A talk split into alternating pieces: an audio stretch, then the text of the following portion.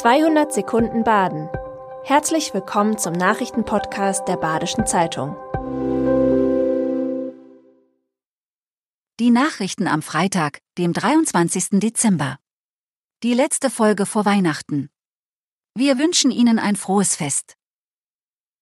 Freiburgs alte Stadthalle ist ab sofort gesperrt, weil sie marode ist. Ein Gutachterbüro hat Mängel in der Statik gefunden und rät, die Halle nicht mehr zu nutzen.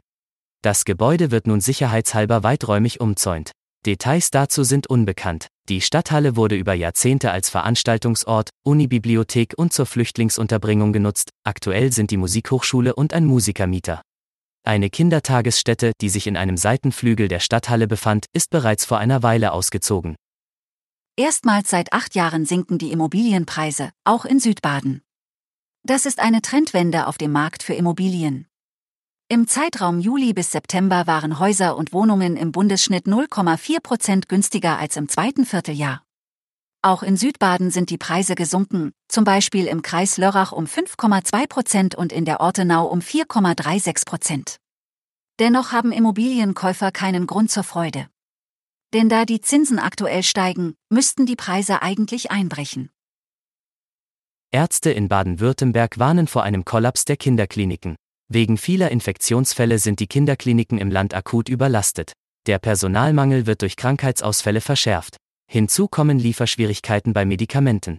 Deshalb schlagen Experten bei einem Fachgipfel in Stuttgart Alarm.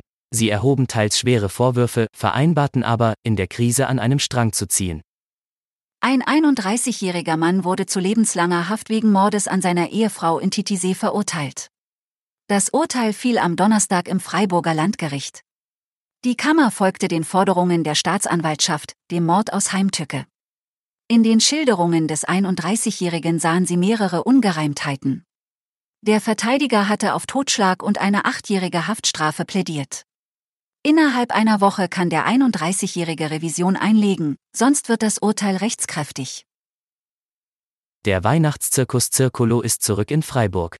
Zum ersten Mal seit Beginn der Pandemie finden die Vorstellungen ohne Einschränkungen statt. Die im Circolo auftretenden Künstler stammen aus insgesamt neun Nationen, von der Ukraine und Belarus über die Niederlande bis nach Ecuador. Die Termine finden bis zum 6. Januar statt. Mehr Infos auf www.badische-zeitung.de.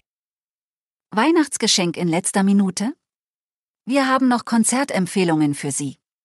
Peter Maffei in Freiburg oder Helene Fischer in Mannheim. Tolle Konzerte gibt es 2023 viele www.bz-ticket.de präsentiert 38 Highlights für kommendes Jahr. Alle Tickets gibt's online. Das war 200 Sekunden Baden. Immer montags bis freitags ab 6.30 Uhr. Aktuelle Nachrichten rund um die Uhr gibt's auf der Website der Badischen Zeitung badische-zeitung.de.